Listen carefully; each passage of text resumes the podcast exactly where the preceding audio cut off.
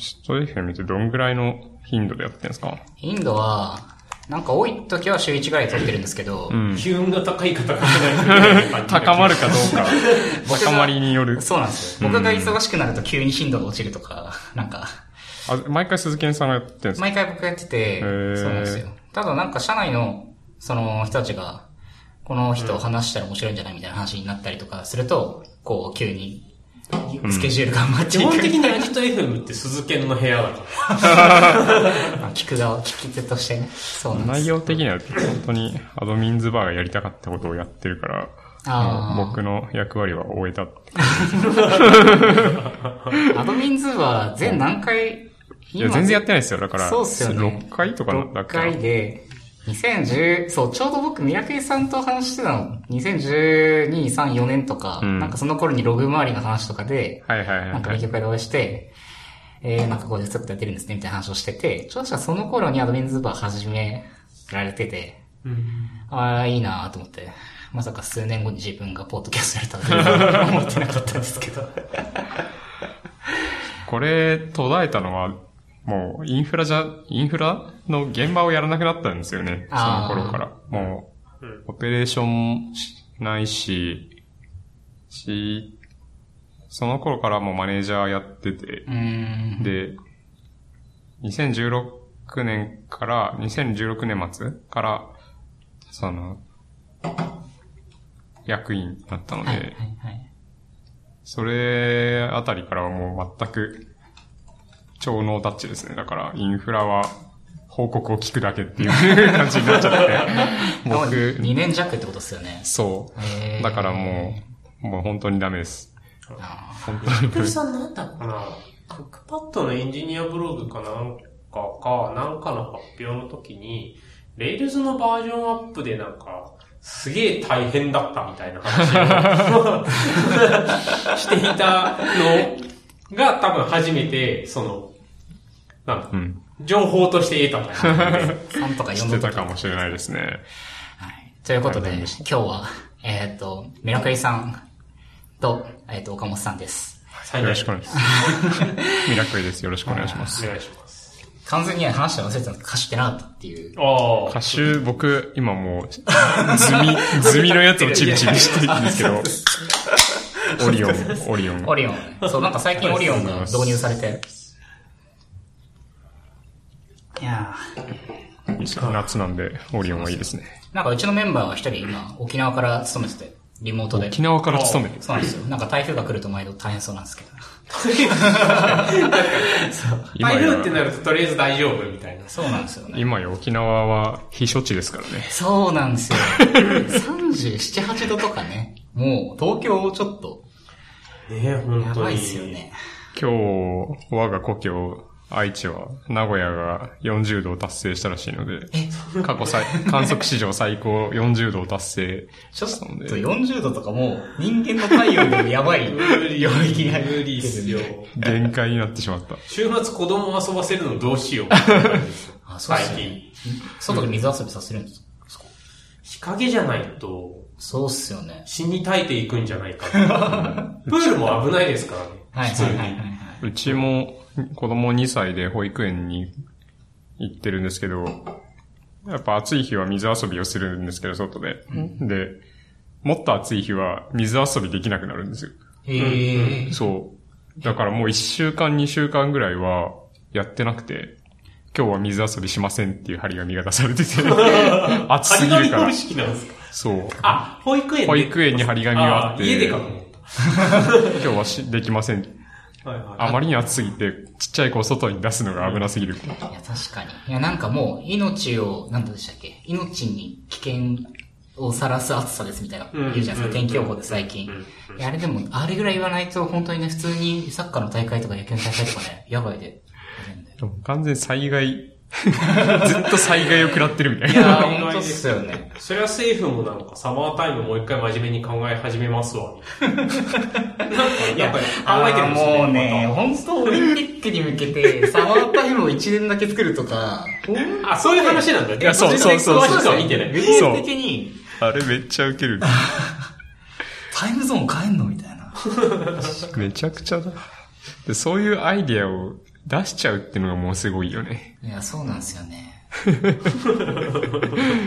なんでそれがいいと思ったんだろう。うんもう政治家になると、時空も歪められるっていう、そうすいう。ごい、すごい。やっぱ権力は力ですよ。そう、なんか、全部夜開催にすればいいんじゃないですか。ああ、ちょっと綺麗みたい日の上がってる間は、まあ、みんな休んでもらって、夜中にやる。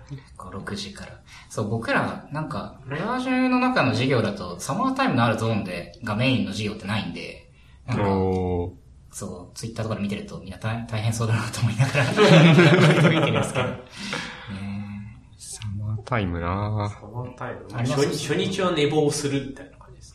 うん。寝坊？寝坊？どっちだった？か早くなるんですよね。そう。だから、そう、寝坊。サマータイム、イギリスはサマータイムありますね。僕、うちの会社、クパッドはイギリスにグローバルの本拠地があって、うん。サマータイムある、あるとこですね。じゃあ1時間そこずれるんですね。やりとりしちゃうと。まあそうですね。まあもともとずれまくってるから、1時間ずれたところで何なのっていう感じはしますね。なるほど。えー、そう、ちょうどなんか、メガイさん、先、先々週ですか？そうフランシスコ先週かな。先週、行かれてて、涼しかったですか？すげえっすよ。だって、あの、ダウンジャケット着てましたからね。ちょっと東京にいると、同じ、同じ時空かと、本当に疑わしいんだけど、さすがに、今、夏だから、その、どういう格好で行けばいいのかってサンフランシスコにいる友達に聞いて、で、いや、ジーパンと T シャツと、まあ、パーカーがあればいいよみたいな言われて、あいいいなと思って。で、本当で、僕は緊急時のために、あの、ユニクロのウルトラダウン、ウルトラライトダウンジャケット、あの、ちっちゃくなるダウンのポータブルのやつをカバンに入れてったんだけど、まあ、完全にずっとそれを大活躍してて、パーカーだと寒すぎるんですよ。外出たら、あーってなって。7月末で、そんな感じなんですね。本当に真っ昼間の一瞬は、一瞬の日向は、ちょっと T シャツでも大丈夫だけど、や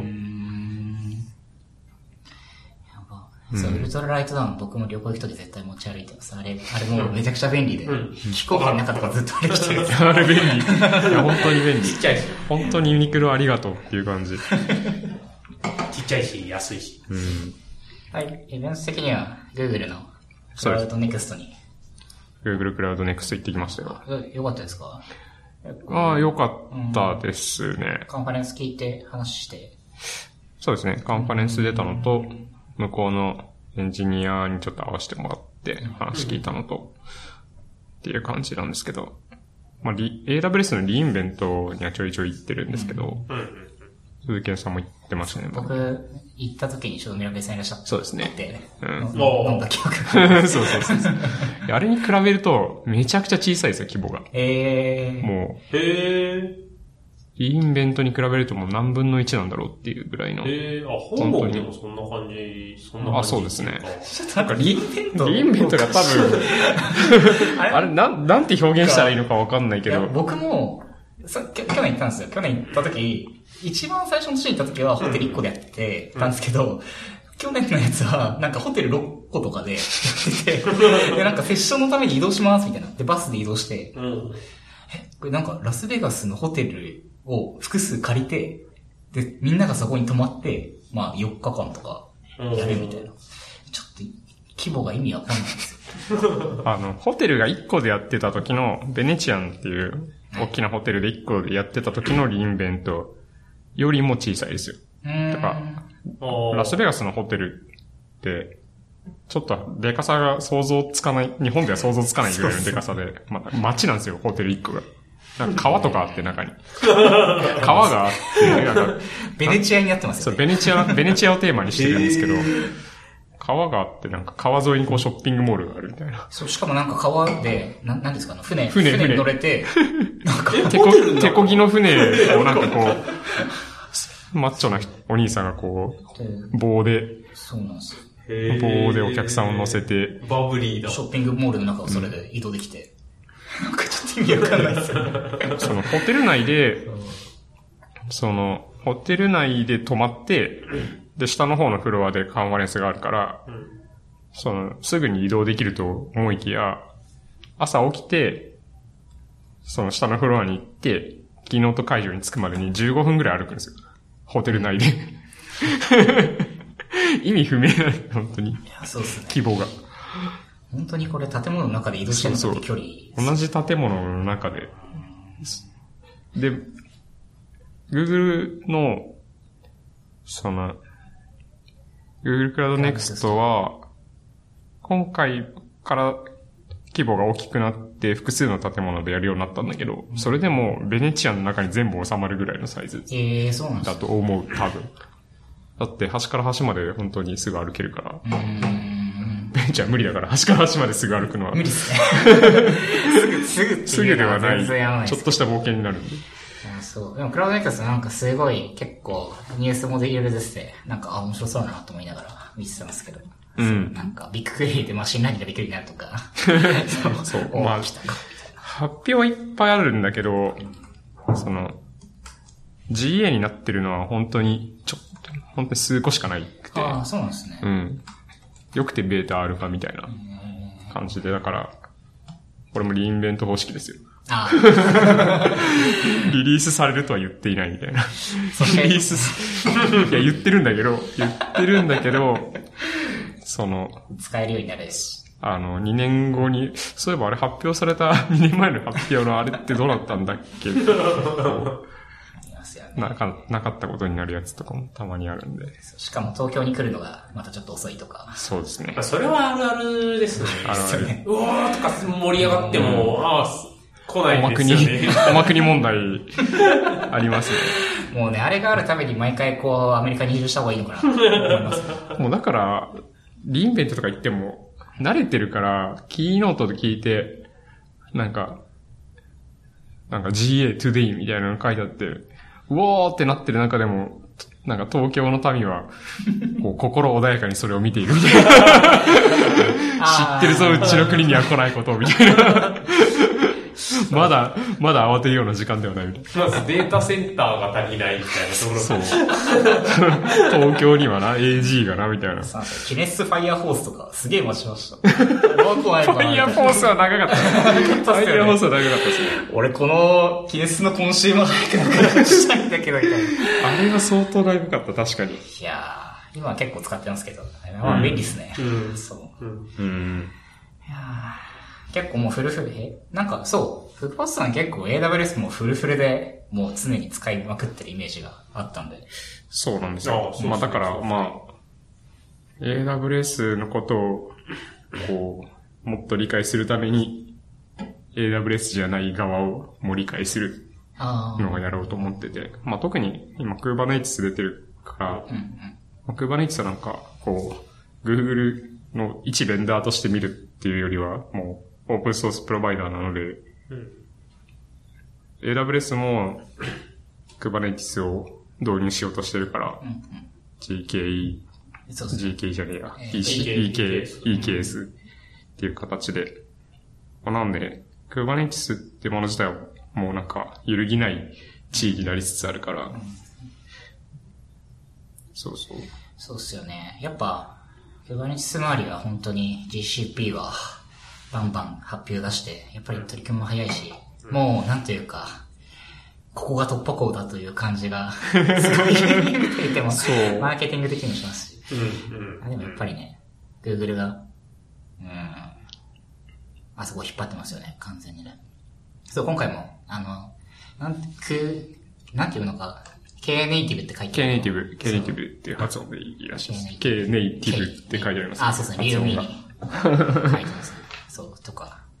あのー、オンプレでも、えー、GKE を、まあ、使えるようにしますみたいな。まあ、GKE 自体ではないんだけども、まあ、そのツールセット使えるようにしますとか。ああ、そう、僕ら結構オンプレ、箱配信サーバーとかオンプレなんで、御社のためのようなもんじゃない。本社は、本社はそうですね。ちょっとうちの Perl を動かすコンテナとかがあるといいな、みたいな。最高のソリューシ最高ョン。のソリューション GKE On-Prem 最高のソリューション説ある。そうなんです僕もなんかこれあんまり詳しくはちゃんと調べてないんですけど、まあ、スタックドライバーにね、ロロギングのドライバーが、まあそのまま、流せたりとか、うんその辺やっぱ、モニタリング周りとかやっぱりね、載せられると楽なんで、うん。いいなとか思って。ううんう。結構コンテナ、プロダクションでも使ってます、最近だと。もううちは、ほとんどのサービスは、もう ECS、Docker ECS あでやってて、もうそうでなかったものもどんどんそっちに移行していってってやってて、まあ、最後の砦である巨大なモノリシックサービスが、クックパッドっていう巨大なモノリシックサービスが あとラスボスとして残っているんですけど、まあそれも時間の問題というか、もう、やればできそううん。と、いやー、いうそう感じだと思うなんか、僕はもう外で発表とか、ブログとかう、ん。話とかを聞いてて、うんもう、そこが、本当に、こう、いやなんか、すごいこう胸が熱くなる。僕僕もモノリスト戦ってるんで。あの、あのサイズと比べたらもう、もう、もう、もっとちっちゃいですけど。で、なんかね、マイクロサービス化してとか、もうやっぱり早かったですし、認証もあり、うん崩してとか、で、あとその、なんだろう。まあサービス分割の話もそうですし、うんまあどうそのふ、で、アプリケーションのフレームワーク自体もアップデートしていって、うんで、それを、で、どんどん機能に追加していって、で、サービスラインが増えていって、みたいな。ああ、なんかもう、そこからこう、知見がこう、降ってくるかのように、たくさん発信が出てくるんで、そう。いや、じゃあそこが乗ると、だいぶ異業ですね。そうですね。そうですね。やっぱこれができるようになったのは、うん、ドッカーっていうもの自体もいいんだけど、なんかその、エンボイがやっぱすごいなと思う。あおエンボイ、要はその、サービスメッシュどうするかっていうところが、すごい、難しい問題なんですよね。だから、古典的には、その、まあ、AWS、ECS に乗ってると、なんだろうな。その、ALB に、その ECS がこう、紐づいてて、その、タスクが増えたら、その ALB にぶら下がるみたいなので、他のサービスから、あるサービスからあるサービスを参照するときは ALB を参照してあげることで、その ALB の下のやつがこう増減してるから、それでバランシ、ロードバランシングができてっていううん。ような管理が、その ECS っぽい管理だけど、エンボイ、そエンボイを、なんか、うまく使うと、あの、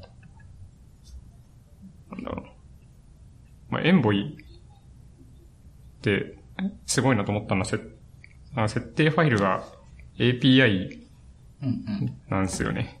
なんですよね。ちょっと語彙が少なくてあれなんですけど、なんかすげえ古典的なロードバランスあって、あのーなんか、もうネットワーク機器みたいなノリで、例えば LVS みたいなやつとか、こう、なんかはいコン、コントロールコマンド、なんかアドミンコマンドを叩いて、なんか接続してコマンドを打ち込んで、んこう IP を増やすみたいな、ああいうのが一番古典的なロードバランスの設定方法じゃないですか。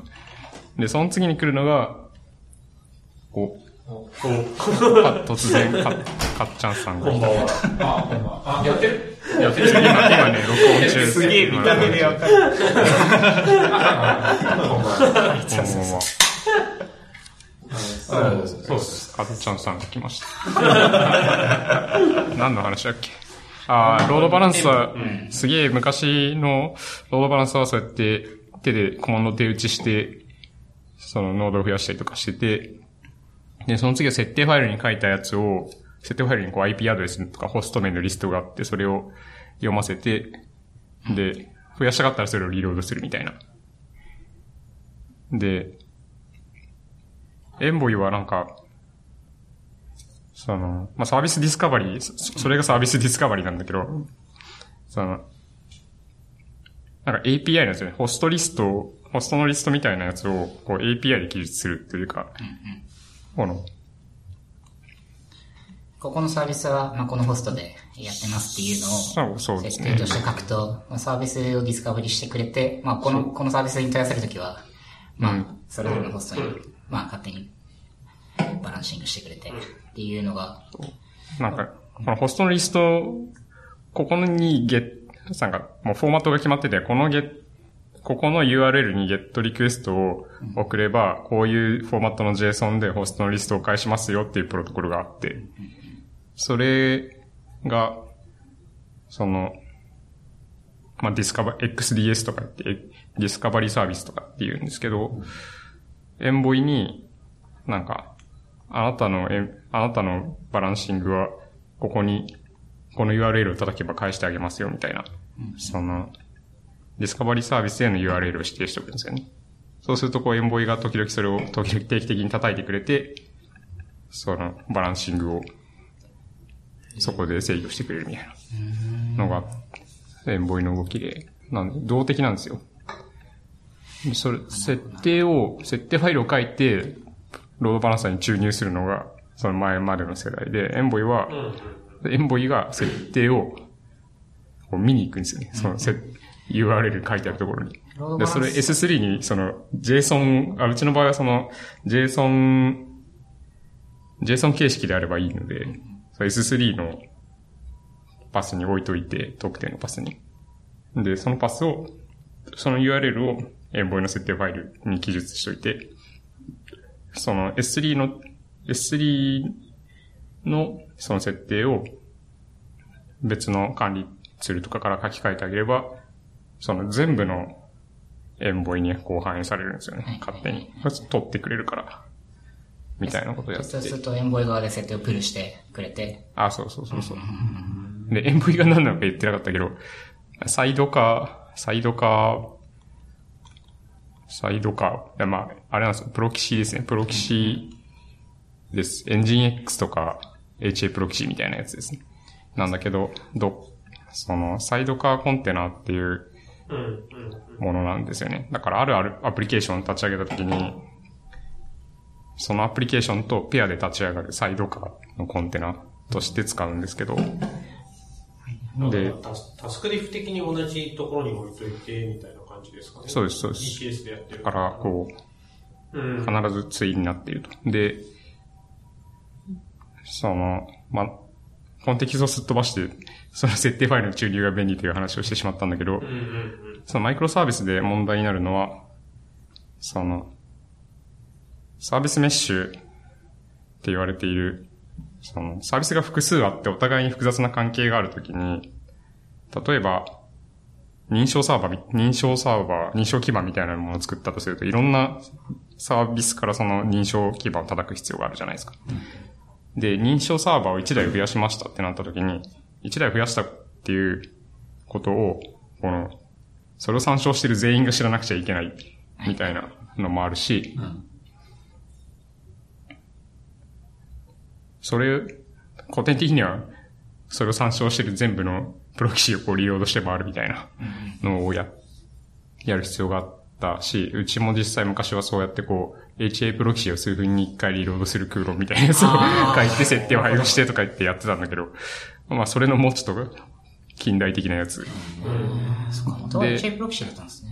え、昔は HA プロキシやってました。で、単純になんか、AWS 的には、例えば、サービスは異質インスタンスで動いてますよ。すげえクラシックなうん。想像すると、そうそうそうそう。で、内部向けの ELB があって、認証の HTTP リクエストは内部 ELB を問い合わせますよっていうのが、割と、うん。なんか、想像できる構成かなって思うけど、うん。いや、そんな内部 ELB とかじゃなくて、直で、あの、EC2 インスタンスにリクエスト飛ばすよ。で、しかもそれが2台に増えたら、いい感じに、それぞれの、そのクライアント側のサービスが問い合わせるよっていう状況を作るものっていう想像をしながら今聞いてた。だ、だいたいそんな感じですね。うん。で、結構重要なのは、マイクロサービスの文脈だといろんな言語でいろんなサービス書くじゃないですか。うん。うん。そうすると、その、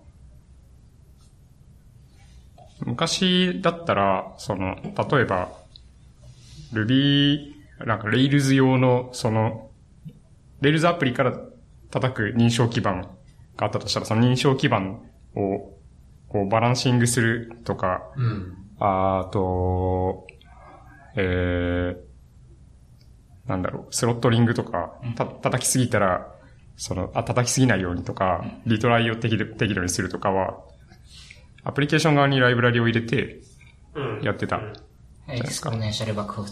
ま exponentiシャルバックオフもそうだし、まあえそうそうそう。あの、わかりやすいのは、あの、 Dalli っていう Rails のライ Rails ユーザーしかわかってない。あ、なんか、 Dalli っていうのがあって、DALLI っていうライブラリがあって、これはまさにその極みで、 Rails の、 Rails とか Ruby のあ、メムキャッシュものなんですけクライアントど、 Memcache D クライアントなんですよ。 Memcache D、これめちゃくちゃよくできてて、その、リトライの制御もそうだし、あと、バランシングとかもやってくれるし、ロードバランスもやってくれるし、なんかすごい、そのヘルスチェックやって生きてるノードだけ叩いてくれたりとか、すごいこ超高機能な、そのメムキャッシュ D のライブラリーなんですよなる。ほど。じゃあ、メムキャッシュ D 叩きに行くときに、んまあ、これで、例えば。二人で問い合わせをすると、なんか、適当にリトライもしてくれるし、そうそうそうあで、それはいいんだけど、リ Ruby 用なんですよ、あくまで。あ、まあ確かに。Rails 用というか。で、それが問題なのは、じゃあ Go でサービス書きたいんだけど、Go から同じメムキャッシュ D 叩くのに、あ そう、ダリないんだけどどうしようかみたいな。うーん、まあ書くかとかって、そういうのがどんどん増えるわけですよ。組み合わせの分だけ。で、 Envoy はそれを完全にまとめてて、アプリケーションは、そのミドルウェアを叩く、ミドルウェアとか他のサービスを叩くときは、もう自分の横にある Envoy を叩けばいいんですよ。 Envoy はただのプロキシーで、その、あ、ああ、そうか、そうう、 Envoy は、よしなにリトライとか exponential backoff しながらやってくれるし、このせ、指定、あらかじめ指定しといたthrottling もしてくれるし、っていうのを、全部、そのプロキシーっていうミドルウェアに切り出してやってるので、その、ローカル、ローカルっていうか、その Envoy の、 Envoy に通信さえでできればいいんですよ。同じ、まあ、隣にあるコンテナの中に、まあ、 Envoy を立てておいて、で、そうすると、そこ、そこの、まあ、リンクしたネットワーク経由で、 Envoy を叩くと、まあ、まあ、ほとんど localhost に近いような環境で叩くと、そうそうそう Envoy がプロキシして、他のノードにあるサービスを見つけに行ってくれて、叩いてくれると。そうそうそ例えばリトライのプロジェクトとかも、 Envoy に書い書いていくような感じになるんですかね。そうですね。あの、エンボイには必ず通信できるっていうことを前提にしたアプリケーションを書いてよくて。なるほど、なるほど。そうそうそうだ。からエン、クライアントと実行、実装してるクライアント側は、もうエンボイを使うだけで、その辺を良しとにしてくれるから、まあ普通に TCP で、まあ叩けば、うん。あとは、うん。うん。ああ、そうなんですよなるほど、なるほど。なので、その、アプリケーションのコードがどんな言語であっても、基本的には問題なく使えるから、なので、その、他のミドルウェアと通信するっていう部分を共通化できるから、はいはいはい。一元管理できるんですよね。なるほど。あ、これは、それは便利ですね。で、かつ、そこを流れるトラフィックを集中管理、集中管理というかモニタリングできるんですよ。ああ、なるほど、なるほど。うん。その、そこを、そのエンボイがこうログを吐いてくれるので、うんうん。それをこう、プロメテウスとかに送って、はいはいはい。こう、どのサービスからどのサービスに通信してる時のトラフィックがこんだけみたいなモニタリングができるようになるんですよね。です。それはすごくいいですね。確かに。まあしかも、ロゴを吐くのがエンボイに共通化されてるんで、うん拾う側も楽だし、そう。いちいちカスタムし、サービス間の通信が増えるためにカスタムしたメトリックスとかやんなくてよくて。ああ、そこはいいっすね。これ、すごい画期的だなと思いました。これなんか、HTTP クライアントの抽象化ですよね。うん。言ってしまうと。うそうです。ーん。えー、なるほど。なんかは、恥ずかしながらというか、昨日、そのうちのマイクロサービスを担当し、担当しているというか、このサービスメッシュを担当している、うち、あ、大気4号っていうやつがいて、そいつは、その、エンボイプロキシ .io っていうエンボイの公式サイトにそいつが書いたブログが載ってるんですよ。へーうちの技術ブログが英訳されてそこに載ってるっていう。えー、そうそう。あ、このブログですね。で、うちの Envoy ってどうなってんの？って聞いたら、これ見てっつって、その Envoy Proxy のサイトを送れて、あ、マジでうちのサービスの構成書いてあると思って。すげえ。公式サイト、あ、これこれ、 service mesh クックパッドですね。はいはいはいはい。あ、あとでそうそうそう。これを見ながら説説明してくれました。え日本語版もあるので、クックパッド開発者ブログに行けば日本語版もあります。そうそう、それがよくできていて、今、フォローボタンを押しちゃいましあの、社内ではメッシュ、社内ではメッシュ先輩と呼ばれている。サービスメッシュのプロの、た。すごい。そうそう、彼に教えてもらいながら、エンボイとは何なのかっていうのを理解しました。あ、まさにさっきの話ですね。だから S3 そうそうとか ELB とか。ああ、はいはいはい。1タスクにこのアプリケーションとエンボイがペアでいて、なるほど。あ、で、メトリックスをプロメテスに送って。そうなんですよ。ああ、いいっすね。へえ。いやーなんか、よくできてんなーっていう、初心者的な感想が出ました。これがあったらいいのになみたいなのを全部盛りのなんですよね。へでも、アプリケーション開発者から見た視点と、インフラエンジニア、オペレーションをやる人から見た視点の。機能が、こう、ちゃんと入ってて、ああ、なんか近代的な思想でプロキシ作るとこうなるんだと思って、結構すごい。ああ、まあで、これをベースに、あれですか、吉織さんが挙げてた、あの、ケイオスモンキーの、ああ、そうですね。それは、その、一部というか、うん、うん、あのー対障害性を上げたいんですよね、そのシステム全体で。うん、で、このエンボイの重要な機能の一つとして、その、サーキットブレーカーっていうのがあって、マイクロサービスにすると、一個のコンポーネントが壊れた時に、こう、全然関係ないところまで壊れるっていう、うん障害がこう波及していって、っていう問題があるんですけど、それはその、サーキットブレーカーっていうやつで、まあ、こう、壊れた、壊れる範囲を、こう、限定するっていう、それはな、例えば、認証基盤がありますと。認証基盤があって、そのサービス A とサービス B が認証基盤を参照してますと。でサービス A がなんかテレビ CM 出て、めちゃくちゃしトラフィックが来ましたと。そしたら、認証基盤にアクセスがめっちゃ来ましたと。で、認証基盤が、リクエスト多すぎてさばけなくなっちゃいました。で、そうすると、何が起こるかっていうと、サービス B も死んじゃうんですよ。それを参照して。で、それがその、マイクロサービスでありがちな、その、関係ないところまで死ぬってやつで、友倒れです。サービス B は別にアクセスは平常通りだったのに、なんか友倒れして死ぬと。なんなら、認証基盤をさ参照してるサービス全部死ぬと。なんだけど、サーキットブレーカーってやつで適切に設定されてれば、その、サービス A から認証基盤を叩く流量は、マックスでもこんぐらいにしときましょうっていうのを取り決めてあらかじめ決めたんですね。うん。で、それを超えたら、そのアクセスを落としてくれるんですよ。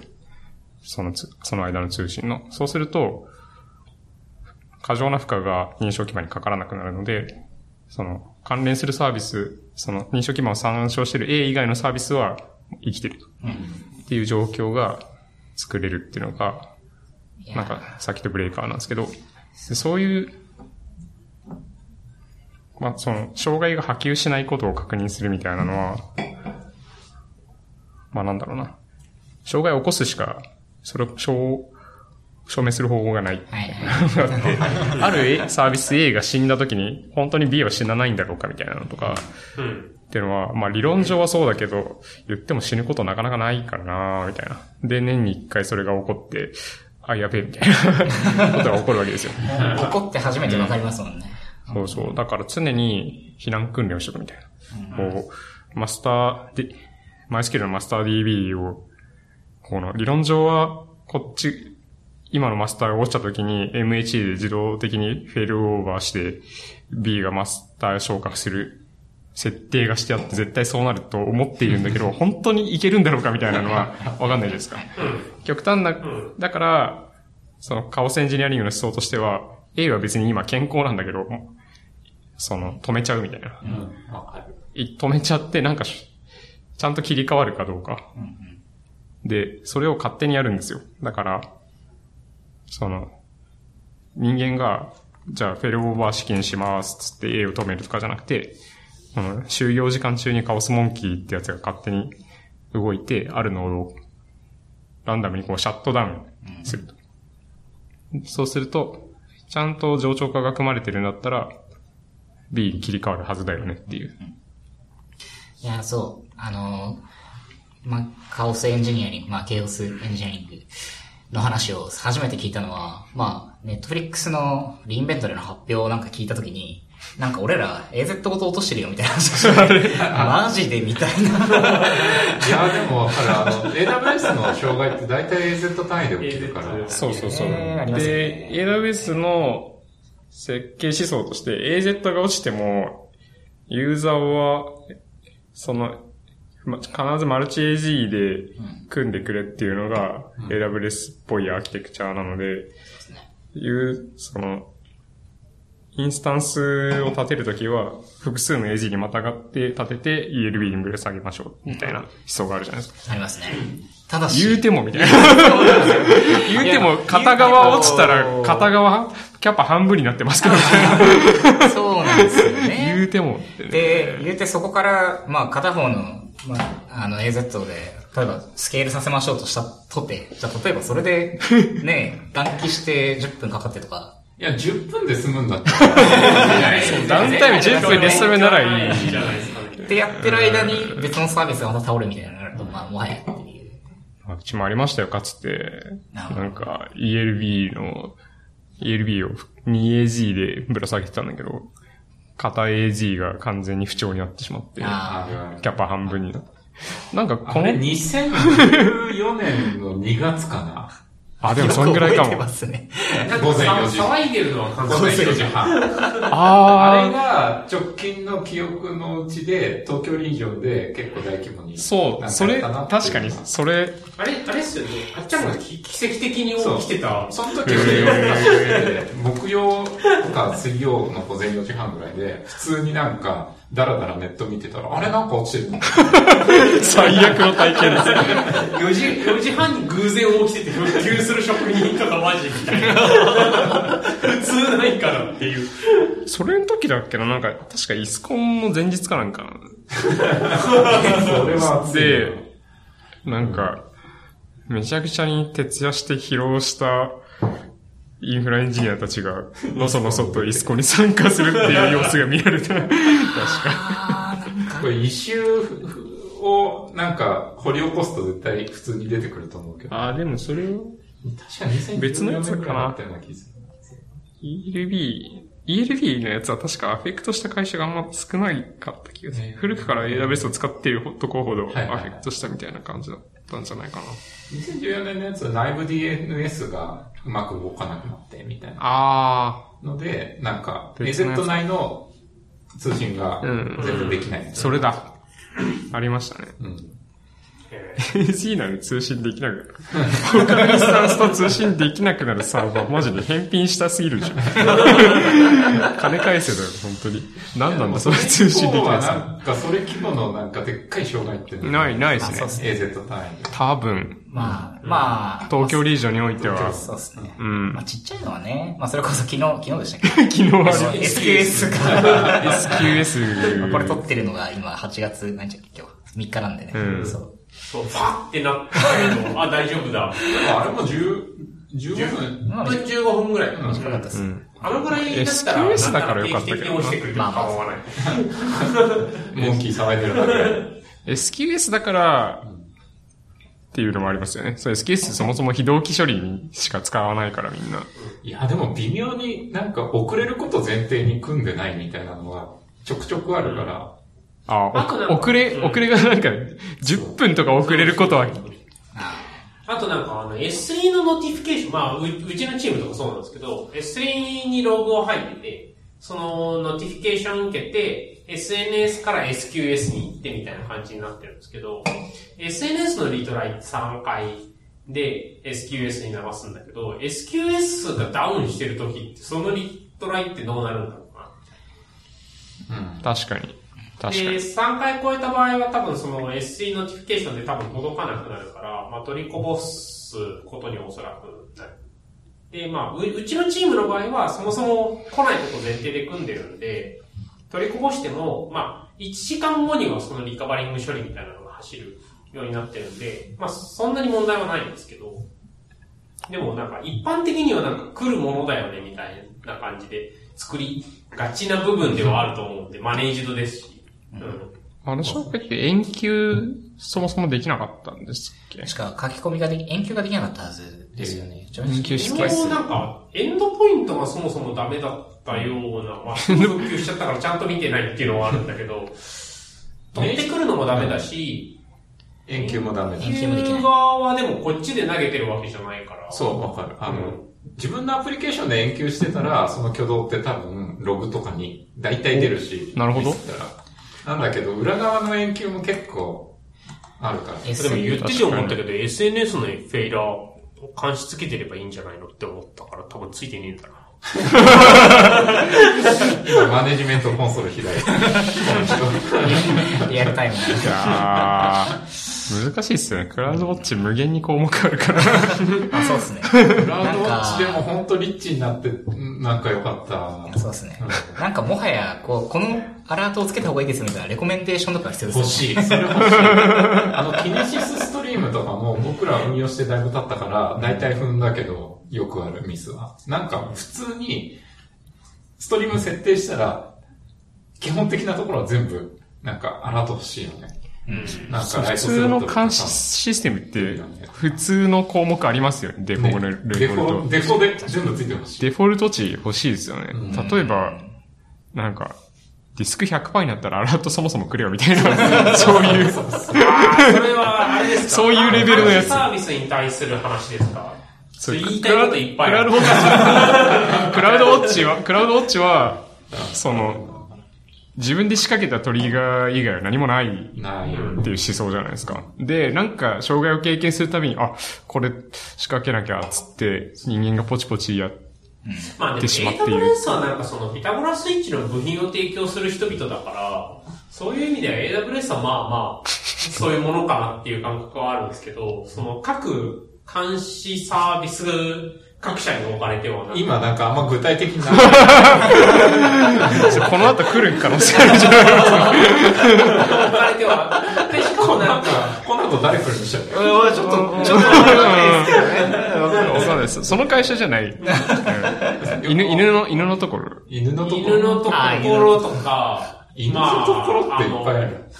わかわかんないです。お魚のところとかも多分あるだろうし。まあでも、各社そもそもその監視サービスって結構な権限持ってるじゃないですか。あ、監視サービスっていうのは、そその、の、エージェント、例えば、入れたりするにあたって、エージェントに渡す権限ってそれなりの権限を渡していて、そうですね。で、なんなら、それはつまり、例えばコンフを読めるとか、いうのもおそらくある。おそらくあるっていうか、読めるぐらい読めますよね、きっとね。そう。なので、そ、まあなんか世の中、雑にその機械学習だなんだみたいな、酔っ払ってきたな、世界で言うと、あの、読んでこう、そもそもあなたここ設定できてないっすよとか、いうレコメンデーションは例えば出す余地はあるのかもしれないし、もしくは例えばそのキネシスとラムダとみたいなところを、あの、引っ掛けてあるんだったら、まあ、イテレーターエイジ見てないと死にますよみたいなところとか、あと、デュレーションが1秒に、あの、迫ってますよ、みたいなのは、ああ。そう。そういうやつ。で、AWS 使ってる顧客に対しては、そもそも、なんですか、EC2 インスタンスのリミットをききかけてますよみたいなのは、問答無用で監視に突っ込んでおいて良いところのはずで、これ AWS 本体が本当対応してほしいよね。それは、そうなんだよ。そそれはそうなん。それがその値になってたら AWS 的、AWS 的にやばいっていうものはめちゃくちゃあるから。よっしゃ、スケールアウトだって。リミット。そう。えーみたいな。そうなんですよねリミットみたいな。だから監視サービスにおいて、オプトイン的な考え方よりオプトアウト的な考え方によってほしいな、みたいなああ。確かに確かに。例えば、ド素人がラムダ作って、なんかこれで俺マイクロバッチ作れるんでしょとか、こう、イベントドリブでいい感じにやれるんでしょみたいな。あ、エラー監視してなかったとか全然、あるじゃないですか。その、どし、ど素人さんっていうか、その、初めてやった人がみたいな。ごめん、や、俺もやった。だから、ラムダの監視難しすぎるでしょ。いいよいや、ラムダむずいっすよそうね。そう。ラムダエラーとか起きたら、とりあえずなんか引っ掛けてる感じさ、権限を渡してるから、怒ってくれよ、みたいな。 Lambda の監視。 Lambda のエラー、あ Lambda の、あの、ログって CloudWatch Logs に普通に入るけど、あの、いつも言うんだけど、あの、 error stream を分けてくれ。あの、標準、あの、標準ストリームが、あの、あっちのストリーム入るのはいいんだけど、 error stream 分けてくれないと僕らエラーログ分かんないからって言ったら、大体の人は、いや、 grep すれば分かるよって言うんだけど、 grep したくないんだよ、もう、みたいな感じ。なんでちょっとログ見るために、あの、はるばるコンソールまで行ってんのにもさらにグレープまでしなくちゃいけねえな。そう、グレープすると何が良くないって、特定の文字列っていう仕様がサービスレベルに直結しちゃうんで、まあそうですね。そうう。んだからもうちょっと僕ら雑にさ、あの、ログの文字列を定義したいし、そうなると、エラーは明確にエラーストリームを分けたいんだよって言うんだけど、あんまりなんか通じてないので、これなん触るか、これなんか目黒方面、ぜ ひもう一回プッシュ、もう一回プッシュしてほしい。まあラムダ、再度のお願いです。エアベースラムダは聞い、ててくれると思うから。ラムダはね、標準出力標準エラーに吐くと全部クラウドチログスにね流れますけど、そうそうそうまあそこまではいいんですけどでもそれね。なんか同じ文脈で、ドッカーもそうだと思ってて、えあの、ログ、その、混ざっちゃうじゃないですか。ロギングドライバー拾っても、そう、ロギングドライバーに、なんていうんですか。だから、例えば複数の、アプリケーションの中から複数のストリームでログを叩き出したいみたいなことをやろうとしても、それってそもそもできなくて。で。まあ、例えばフルエント D 返して、タグで分けて、で、ディスパッチして、みたいなのはあるんだけれど、その、そもそも、例えば素朴な EC2 でとかだったら、例えば、はるか昔なのか、つい最近なのかわかんないけど、僕らログファイルを分けるみたいなアプローチを取っていたわけで、で、それがコンテナ文脈になってくると、そのログを分けるっていうのがこう途端に難しくなる。で、これは多分そのコンテナベースでそのサービス作ってる人って、まあどっかだっていうだけの人々だとまたちょっと違うのかもしれないけど、真面目に考えていくとその、そこどうしようみたいな。で、その中央にあるそのログ、まあフレント D みたいなシステムが落ちてるとどうなるんだっけっていう文脈が絶対にあって、で、サイドカーで起こせばいいんだっけっていう話はあっても、サイドカーだと結局、その、ログの取りこぼしは絶対に出る話なんで、もうちょっとネイティブにその辺を解決してほしいなっていう気持ちは結構あるんですよね。あ、そっか。文脈で言うと、あれですよね。うち、うちのウェブサービスのログと、御社みたいな、こう、アドのログ、ログと重みが全く違うから。ロログ一行も取りこぼしたくないですからね。そういう文脈でコンテナってなると、ちょっと渋いなっていうので、なんか余計なもの挟むだけ嫌嫌ですから、その分だけ気持ち悪くなりますからね。まあ思想としては、ログの種類ごとにコンテナを分けるようになっちゃいますよね。だから、だからアプリケーションを分けよう。標準出力、そその分標準出力を増やしていく。そうそうそう。僕らログの1行にこれ30円だから例えば。ログ1行で売り上げかかってっから今、モビーの、モビーのイシューを見てるんですけど、セントログ2マルチプルログドライバースっていうイシューがあってい、や、絶対ある。2000 2015年に切られてるけそう。どス、ゲームのから思ってるし。あーこれは確かになこれ、そうそハートが38個。う。いいねが100。いいね184、184いいね。なるほどな。一周のいいねの概念なの。だから僕らね、そうなんですよ。あんまりコンテナ文脈に期待してないところはそこですね。いや、もう EC2 にベタ書きした方がいいですよ。まあだからその、チャラいこと言ってないでコンテナみたいな。質実合憲ですよ、やっぱり。あ、でもこれもなんかみんなに伝わってることがあんまないんで、なんか問いたいんだ、問いたいんだけど、世の中に。あの、EC2、僕ら EC2 インスタンスを割とコンテナ的に捉えてるところがあって、だから、あの、適当に上げるし適当に落とすし、みたいなのを EC2 インスタンスで結構やってたんですよ。で、いいんじゃないそうですよ。そもそもクラウドってそう、そう。そうイミュータブル、イミュータブルインフラストラクチャインフラストデラクチャーィスポーザブルインスタンスの話って、そう。かなり本社結構ディスポーザブルを自自でやってますよね。うちは割と上げて、なんか、試して落としてとか、うん割とやってるんで、あのコンテナそんなに魅力感じないなとか。あの、ログローテーションしない話が好きです。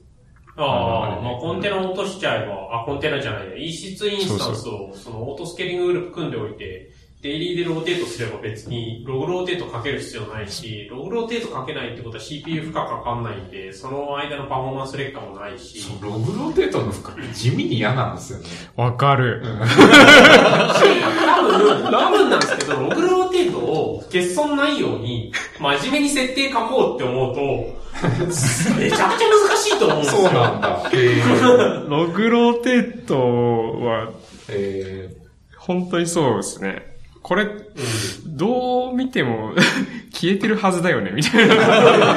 この間。ー、そうあと、なんかこの深夜4時にいつもぴょってこう、跳ねてるのなんだろうね、みたいな。エラーあるね、こう、みたいな。なんかそういう、うちはなんか伝統的に深夜4時にログローテートしてるんですけど。あインスタンスローテートですよっていう発表を、なんだっけ、2014年かな、うんあの、したんだけど、そうです。その時、ミラクイさんも発表しそう、てたし、僕、僕もいた。そう完全に頭から忘れてあ。とか完全に聞いててくれてあなかったの、よ見てたら S 田中さんとか、あ、けあの、え、何の勉強会ですか？なんかイミュータブルなんとか？イムなんていうの、インフラストラクチャーズコードの勉強会かな。勉強インフラスト会のコードナンバーワン。あれメイクの話してた時ですか？メイクの話の前。あ、その前。どこでやってたんだっけな？イミュータブルインフラストラクチャーカンファレンス？あ、違う。2014年とかめっちゃ、め2014っちゃ年くら前だいだっ。つったと思うけど。ここで、ここでしたっけやったの？そう。そこでは、ここでやってたんですね。多分最初にミラクイさん見たのそこで、なんか公園の一番最初にビールかしってる変な人いるな。イミュータブルウォーターとか言いながらそうイミュータブルウォーターって言いながらあの、ビール飲んでました。懐かしい。すげえ変な人がいる。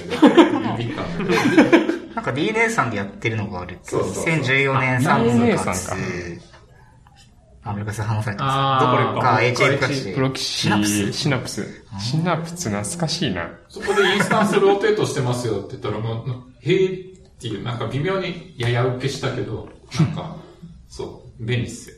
時代を先取りしすぎた。先取りしすぎて。あれめっちゃ楽。ディスディスクサイズが足りなくなった、あの、商売がうまくいってログがすげえ溜まるようになってディスクサイズ足りなくなったって言ったら、よし、じゃあ1日2回にしよう。みたいないい話。1日2回インスタンスローテートをすれば解決。してるしてる。なるほど。なんかそれ気持ちよくできますよね。だだってログが増えてるイコール儲かってるだから。おし、もう一発いくかみたいな。おかわり持ってこいみたいな。いや別にあの、あの、ストレージ上げてもいいんだけど、インスタンス、うん。景気よくそこはどんどん。昔からあのインスタンスストレージが大好きで、うん。あの EBS を極力使わないっていう。イミュータブルガチ勢だ。いや、安さクラウドネイティブ、ミュータブルネイティブ世代にどんどんそうですね。うん。うんやっぱインスタンスストちょっと時代は EC2 に戻すべきなんじゃないですか、やっぱり。EC2 はコンテナですよねア。。コンテナやり込むほど、これって EC2 なのではみたいな。結局は、あ、そういう意味だとせっかくなんで世の中に問いたいので、あの、世の中の人々、オートスケーリンググループどう使ってんのかなと思って。うち、というか僕の感覚もしくはうちのチームの感覚だと、その別にその、なんていうんですか、リクエストが増減するとか、負荷が増減するとかじゃなくて、1台のサーバーがあればいいっていうのでも、とりあえずオートスケーリンググループ組みたいみたいな気持ちがあるんです。そのパターンですよね、僕らは。うん割と。で、なんでかって言ったら、まあ、ホストメンテナンスで落ちることもあるし、うん。なんかあることって絶対あるわけで、で、その時に、ポチってしたらとりあえず1台って増える。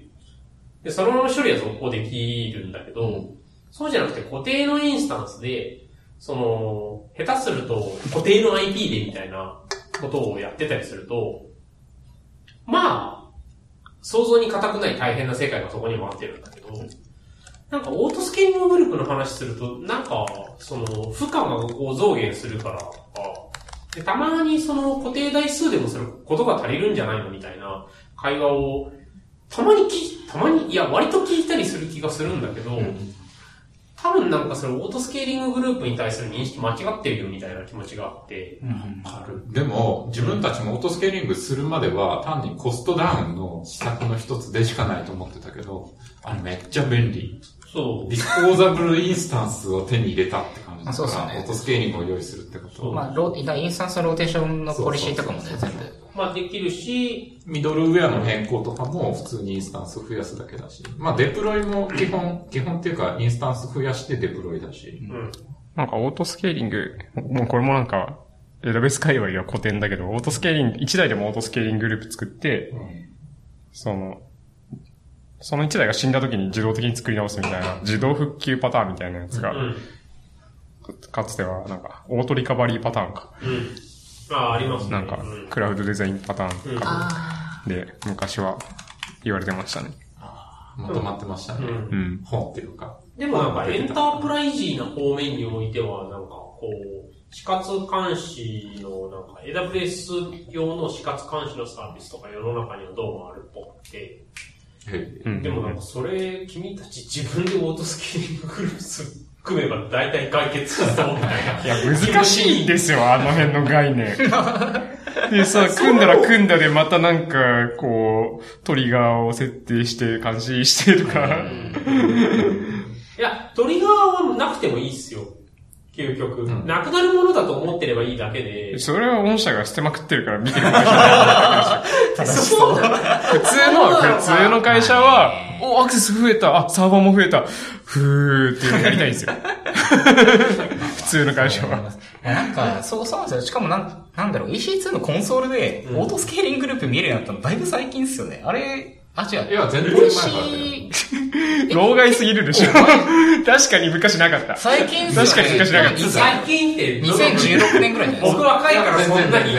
おじ、おじいさん？ありましたっけ鈴木さん、そんな老害トークし始める僕。がモンゴ DB と戦ってた頃は、なかったと思うんだけど。モンゴが悪い。モンゴの話してましたね、昔。その話してました。昔めちゃくちゃなモンゴの話してましたね。リインベントで飲んだ時は多分モンゴ DB の話すげえモンゴの話してた。ダイナモ使いたいとか。なんか、アイ、i2 インスタンスみたいなのが i2 インスタンスを出た時に。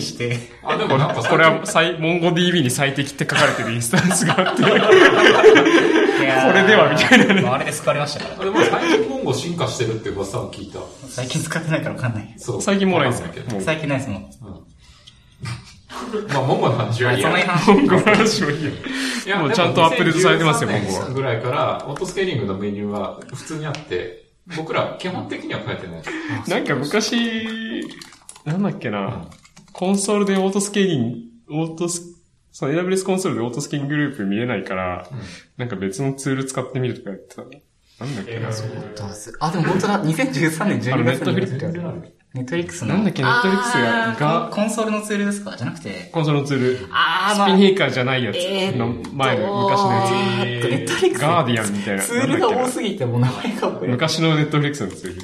あー、忘れちゃいました。でもその AWS って、これ本当すごいなって思うけど、結構シンプルな API を提供してから使いやすいようにうんコンソールとかを、あの、拡充していくみたいな方向があって、で、わか例る。わかる。えばサードパーティーのツールがそこをカバーしてったら、なんかいつの間にか AWS に買われてたみたいな。大体そのパターンですね。偉い、偉いよねって思うから、自分もなんか AWS のツールを開発して AWS に買ってもらわないかなっていうのは、ワンチャンキャリアとしては。僕がさっき言ったのはアズガルドでした。ネットフリックスアズガルアズガルドっていう、みんなが EC2FOX とかを使ってた古代に、古代た、そのオートスケーリンググループが扱える数少ない、そのコンソール GUI だったんですよ。えーそう。いや、僕これ、これも確か現地で発表聞いてて、俺たち自分たちでコンソール作ってるからね、みたいなこと言ってて、この人たちマジで何言ってるんだろうって思った記憶が。そう。えーすごいっすね。なんかクラウドワッチも最近良くなったけど、あれも実際なんか自分たちで作ったんですかね？それともどっかそう買ったんですかね？わかんないけどうなんですかね？ね。でもあれ、あそこまでやるんだったら、あの、あら さっきの話。それがでも、も、あれですよね、あの、GCP はスタックドライバーって買収してるんで、そう。そうね。やっぱ難しい領域なんですよね、自社でやるには。いや、もしなんか、まあ、基礎技術をなんかゴリゴリ作っている、その、かん、まあ、世界観の中で、うん。その、もう一個ラップするとすげえ便利みたいなのを作るのあるあで、まあ、発想もあるし、うん。やっぱなかなか難しいんじゃないかなっていうのは。大変だよね、実際作る。うん。これあれじゃないですか、スポットインストを宣伝してあげるチャンス。スポットインストいいですスポットインストめっちゃいいっすよね。いいですよね。スポットインストってどんな、スポットインスタンスのアンスを外せばスポットインストです。本当だ。スポットインスト。スポットインストは、まあ、オートスケーリンググループで、えっ、と、スポットインスタンスを、えっ、と、複数、まあ、インスタンスタイプ混ぜて使うことができて、まあ、要するにいい感じに使うやついい感じに使そう、そうっていうサードパーティーのスポットインスタンス管理サービスですね。価格が高騰したらオンデマンドにもフォールバックしてくれるっていうやつで、あれは、いい、いいですよ。ターミネット既存オートの、スケーリンググループがあったら、ポチポチすれば多分30分ぐらいで導入できる。えー。まあ、プロビジョニングとかを、プロビジョニングとかその設定をコードで管理しようみたいなことまでやると、まあ、もうワンステップ、ツーステップぐらい必要ですけど、とりあえずさっと入れるみたいなのだったら、うん。まあ、うちで試した時30分ぐらいで僕入れて動かして、こういうの増やして、あいけるじゃんと思って。これだえ僕が欲しかったらこれだ動くぞとかやうかもしれない。こいつ動くぞみたいな。ーじゃあもう今もうプロダクションのワークロードで、してるしてるはい、してる。その30分。だからその30分で試して入ってからは、うちのログ転送ワーカーのうちの、まあ、一つの種類のやつは、もう、以降それで動いてて、で、そこから僕らのもう一つのサービスの方でも結構がっつり使ってて、うんで、僕が今インフラ移行とか手伝ってるそのサービスの方でも導入して、まあ、それミラクエさんに見てもらうやつで。ああ、評価会で？あ、そうですねはい。評価会をやって、それで教えてもらいました、スポットインスト。めっちゃいいです。すげえ、なんか、めっちゃいいっすって言ってるのは、本当に、まあ、確かにめっちゃいいと思っちゃったんだけど、思うと同時に、なんか俺たちめちゃくちゃ AWS に飼いならされてるなと思ってる。だって、えそもそもあの、めちゃくちゃ扱いづらいスポットインスタンスを どうにかしようと、みんな自前で頑張ってたりするわけじゃないですか。うちもそうだけど。そう。それでこう、なんとかコスト最適にしようと思って、一番安いインスタンスを立てるようにとか、まあうちもそういうの組んでるんですけど、そんなんだって普通に考えたらど、みんなやりたいわけで、AWS がやってくれよみたいな。そう。やつの一つそこをサービスとして切り出すっていうの、発想が多分スポットインスト社にはあって、うん。確かにって思う。うん。でもこれ、なんか数年後にはいらなくなる可能性がある系のやつですね。っていうか EC2 フリートかな？うん。は、ちょっと前ぐらい、数、数ヶ月ぐらい前に出て、ちょちょっとマシになったけど、でも EC2 フリートオートスケーリンググループに対応してなくて、うん、そういう、まだ、まだ。なんでなんだよみたいな気そういうとこだ。ぞっていう。そうそうそう。そうそうそう。なんか、あ、これでいらなく、スポットインストいらなくなんじゃん、みああ、ちょっと違うわ、みたいな。そうそうそういう体験の繰り返しですよね。だかはら、プラットフォーマーになんか、割と、まあ、スポットインストも割とべったりのサービスだけど、プラットフォーマーが対応しちゃったら自分たちの価値はなくなるけど、うん。ワンチャンプラットフォーマーが自分たちのサービス買ってくれるみたいなう、ん。そういうっていうか、未来の案考えるスポットインスト社的にはそういうのがそうゴールかもしれないですね。買ってくれっつって。まあ、だからね、AWS が買ってくれないかなとか思うんだけど。でもそのゴール狙ってるのかはよくわかんないですけどね。狙ってるんだったらもうちょっと API をなんか AWS ライクに作るんじゃないかなけど、あんまりそういう感じじゃないから。えーそこまでこびてない。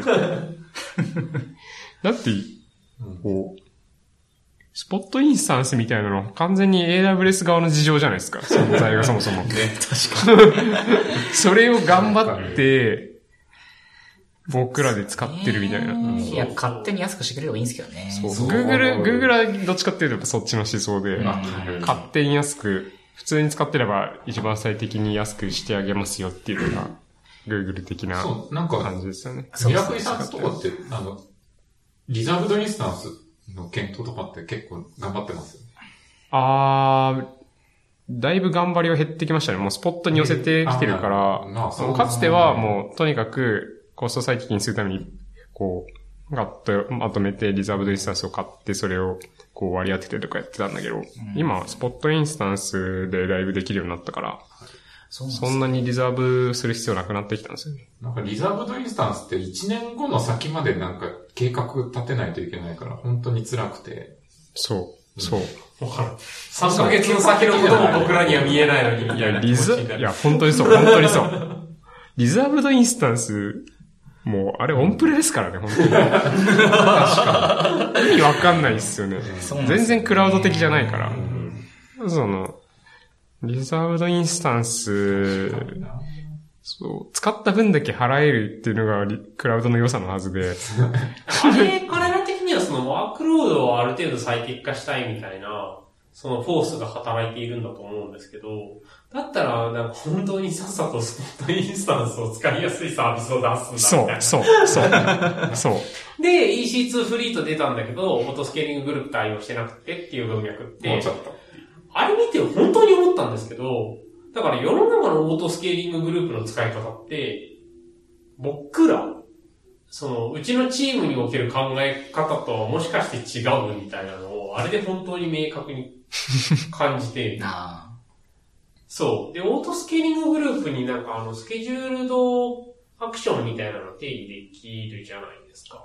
でもあれもなんか、インスタンスローテートするためのものっていうよりは、単純に指定した数だけ足したり減らしたりするものみたいなやつだから、なんか結構ニッチなこう要求があったのかな、みたいな。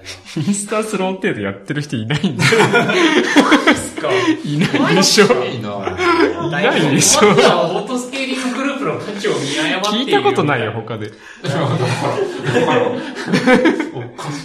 いる、いる、いる、いる方はぜひ、あの、ご連絡くださかっちゃんの伝え方がやっぱもう一つうまくないんじゃないですか？い。だってすげえ小さい tips だもん、インスタンスローテートとか。あ。いやまあでも結構衝撃的な割と価値の高い tips ではあるとだいぶあれですね。こう、インスタンスローテート派閥と。うん。派閥あんの？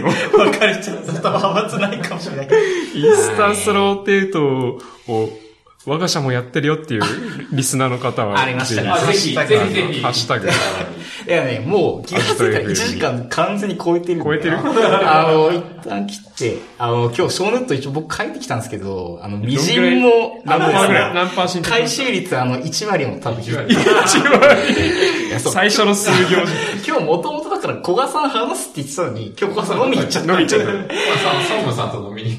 そうです突突然の代打ですよ。突然のあ、でだ。もそう、あの、ごめん、もうちょっと話していい違う話していい？な違う、そう、な、な、あクックパッドのキッチンの運用を確認してっていう、なんか社内からのお、なるほ。ど。長くなる話すげえ聞きたい。そう、長くなりそうだよキッチンの歴史は戦いの歴史ですよ。そう、なんか、キッチンをみんなで使うキッチンって、大抵すげえ汚れるだろうなとか、皿をここに置くべきなんだけど置かれてないとか、ゴミが放置されるとか、絶対あるだろうなって思って。戦いの歴史です。ありますよね。まあ、うち、クックパッドは大きなキッチンがあって、シンクが1、2、3、4うん。箇所は、いや、それは今一番大きなキッチンの話をししてるんですけど、一番大きなキッチンのシンクが4箇所ぐらいあって、別のキコンロが別のキッチンもある。あの、撮影用に個室のキッチンとかあるんですけど、小さい。そう。みんなが料理をするところは、大きいやつがあるんですよね。で、昼休みになると料理をしでしていいし、冷蔵庫にはその料理用に野菜を入れて、野菜とか肉とかを入れてあって、まあ、その中の素材は無料で使っていい。まあ、その、想定される限度額の範囲で、あの、程よくやってね、常識の範囲内で程よくやってねっていうのをやってて。で、まあ結構、うん。広いから、この、鍋がいろんな場所にあったりするんだけど、ある場所を A で出した鍋を B にしまってしまう人とか、あこの、そもそもなんかどっか行って消えてしまうとか、あのもう、そういう問題があった時は、うんそのテープを貼って、その鍋の絵に赤いテープ、青いテープとか貼って、テプラ的。その赤いテープが貼ってある鍋は、その赤いテープの棚に返してね、赤のラベルの棚に返してね、みたいな、いう風にしたら、それ結構良くて、なるほど。それはだいぶ整理がつくようになったりとか、まあ、あと、いろんな tips ありますよ、マジで。そう。まあ鍋の位置とかも確かに。まあ、大体、その、残、残った食べ物が放置されてしまうみたいなのはあるあるパターンで、大体その、なんか、作る人と片付ける人が別になるっていうのがアンチパターンがあってうん、ランチタイム1時間取ったとして、料理した人が片付けまでやると、お、オリオンが来ました。料理した人、片付けまでやると、時間が1時間で収まり、収まるの結構難しいんで、作る、4人で食べるとして、1人で作って、その、残り3人が片付けるみたいなの、そういうフォーメーションを組むと、1時間に収める、られるとか。うん。まあ1時間っていうのは、まあうちのガイドラインでそんぐらいで昼休みやってねっていう、厳密なルールじゃないですけど、そんぐらいでやってるんですよね。で、そうすると、その、この、作った人が出したこの食器はどこに、どっから持ってきたやつなんだみたいなのがうん分かりにくくなるんですよ。しまう人は出した人じゃないから。まあそれでこう違うところにしまわれてしまったりとか、その、料理するときに出した、この機材が、この、誰が出した機材なのかわかんなくなって、要要は同時に数何ヘルツでも料理してるから、他のチームとかが。もう誰が誰を、どれを片付けるのかみたいなのがわかんなくなって、ボールが落ちて、ほったらかしにされるとか、ああ。まあそういうことはやっぱ起こりますね。だから誰にも悪意がないのに、なんか散らかったままになってしまうケースとかは結構あり得るとか、でもそれってなんか、いろいろ解決してったみたいな感じ？いや、いや、限界はある。限界はあるな。るほど。まあでもその、僕らが明確にやんないのは、うん。そうお片付けの人を雇うみたいなのはしない。はいはいはいはい。まあ一応その、ご生ゴミの回収、ゴミの回収とか、基本基礎的なクリーンアップはお願いしてるんだけど、あの、散らかしたものを片付けるみたいなのは、なんか、そもそもキッチンで使ったら片付けるのが普通じゃん、自分家だったら。それ、一応その、うちで料理をするっていうのは、すごく意味のあることなので、うん。そのユーザー、あ、ドッグフーディングの一環というか、そうそう自分のサービスを自分で使うとか、料理する人の気持ちを分かるみたいなのは、うちにとってはもう基礎的な振る舞いなので、それは作るところから片付けるところまでやるのが、その、一連の。一連の料理なので。いや、僕すごい覚えてるのが、あのーも前のオフィスの時、はいはいはいの時に、あのー新卒エンジニアの、まあ、いろんな会社の人たちが、ああの、集めて、バスさん、キッチン貸してもらえたりするのかなって言って、で、そしたら、多分、あれ、その時、欲し、あ、じゃあ、欲しくなくて、片山さんかな？あの、お願いして、借りれますかって言ったら、借りれますよって言われて、マジで？って言って、じゃあ作りにい、作っていいんですか？って聞いて、お、いいですよって言われて、でその勉強会7時からだったんですけど、4時ぐらいに、あの、キッチンに行って、僕仕事相談して、で、こう、材料をえー、用意してもらって、で、なんかすごい料理して、あれめっちゃ楽しかったんですよ。えー、いいなそう。で、作ったのをみんなで食べるっていう。そうそう。会社で料理してみんなで食べるのってやっぱ最高なんで。めっちゃ楽しいですね。最近、最高のイベントがあって、うんその、月に、月1でやってるんですけど、あの、あの、チキチキボーンっていう懐かしい。冷凍食品があるんですけど、あれの味になる、チキチキボーンのなんか粉があるんですよ。魔法の。チキチキボーンのなんか、そう、なんか、冷凍食品で、この、チンすれば唐揚げになるっていう、はいなんかジャンキーな味のやつがあるんですけど、それの味を再現、再現っていうか、それの味になる唐揚げ粉が、チキチキボーンの元みたいなやつがお売ってんですよ。で、その粉を、本当その粉を使って唐揚げを作ると、チキチキボーン味になるってい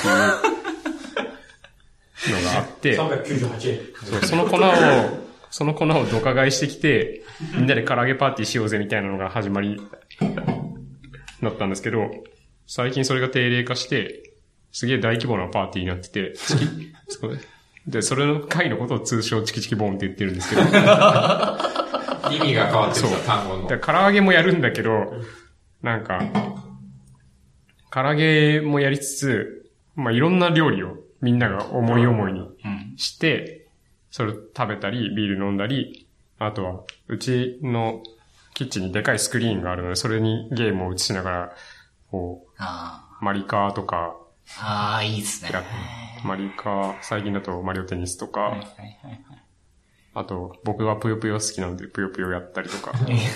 あ そこにスプラトゥーンスプラトゥーンも、スプラトゥーンはなんか、パーティーでやるの難しくないですか？そのちょっみ、みんなで黙々とやるみたいな。と、画面的に。あ、そうですね。そう個別だし。みんな全体の様子を見れないじゃないですか。マリオ系はやっぱいいですよね、その辺ととか、ボードゲーやったり、麻雀やったりみたいなので、でそれをこう、全社を巻き込んで、すごい。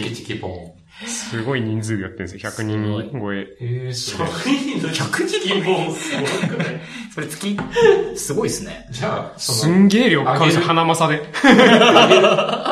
鶏肉ももう何キロどころじゃない。いや、ほん、本当に、も何キロっつったかな。だって100人で10キロでも1人100グラムになっちゃうしね。そうそうそうそう。確かに。